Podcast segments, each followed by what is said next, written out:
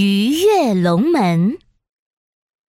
春天，小河里非常热闹。哈哈哈！来追我呀！看我跳得多高！跟我来呀！这里好好玩啊！几条鲤鱼欢乐的玩耍着。小黄鲤鱼神秘地说：“我听我奶奶说，有一个地方叫龙门，可好了。我们要不要去看看？”“好啊，好啊。”可是，在哪儿呢？呃，不如我们一起去问大黑鱼爷爷吧，他一定知道。小鲤鱼们排成一队，绕过水草，穿过浑浊翻滚的泥沙。哎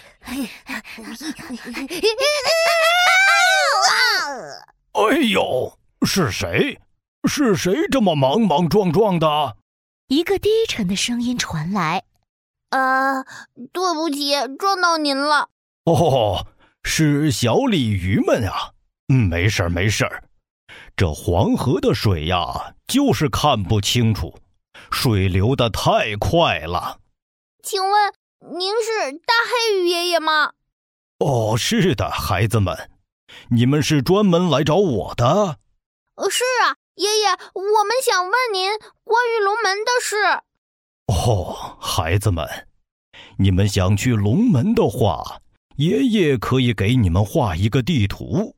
不过，你们要好好锻炼身体，好好学习本领，才能到达龙门，越过龙门，成为成为会飞的。什么什么？成 为什么？哈哈哈哈！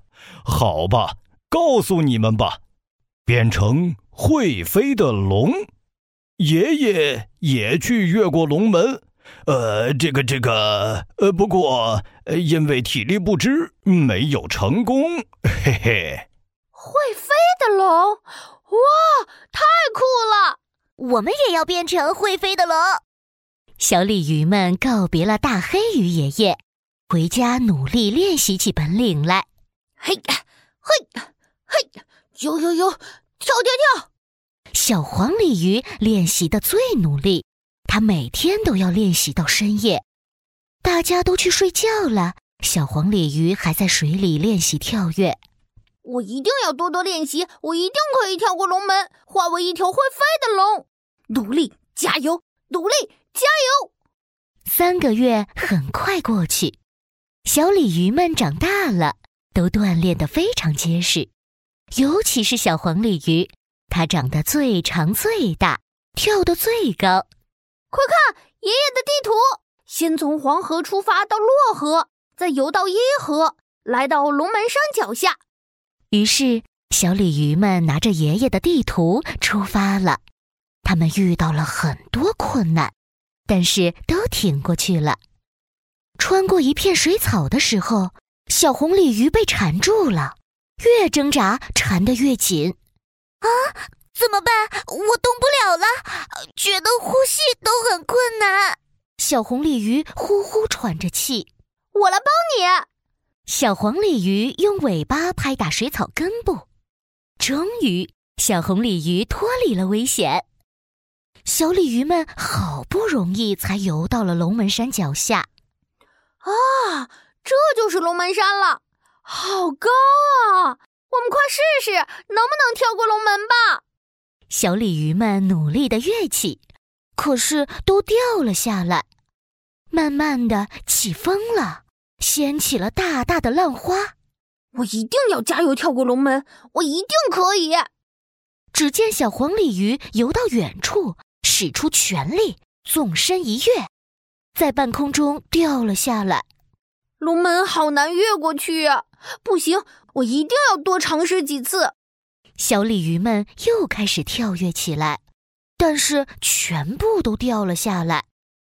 唉，望着高高的龙门，他们有点失望。太难了，龙门那么高，我们是不可能跳过去的。哎呀，我们已经试了这么多次了，不如放弃吧。对呀，对呀，放弃吧。其他小鲤鱼转身离开了，只有小黄鲤鱼，它盯着高高的龙门，在心里暗暗下了决心：我一定要，一定要越过龙门。前几次我都失败了，一定有原因。让我想一想，第一次是角度不对，第二次是力量不够，第三次是冲刺不够。嗯嗯，这次我要再试试。这时候，一股大浪冲了过来，小黄鲤鱼钻进了浪里，它团起了身子，飞快地冲刺起来，冲冲冲！乘着浪花冲过龙门。小黄鲤鱼眼里只有一个目标，就是龙门。它乘着浪花，侧着身体，用力地摆动着尾巴。我可以，我一定可以的！哈！小黄鲤鱼离龙门越来越近，越来越近。渐渐的，整个天空都被染成了金黄色，一闪一闪的。小黄鲤鱼在波浪里若隐若现。加油，加油！我一定可以越过龙门的。终于，小黄鲤鱼越过了龙门山，一下扎进湖水，周围变得安静极了。我、我、我真的越过龙门了！我马上就要化为龙了。突然，哗的一声，一个影子从水里腾空而起。哇，是一条龙！小黄鲤鱼变成了一条金灿灿的龙，上下翻飞，威风凛凛。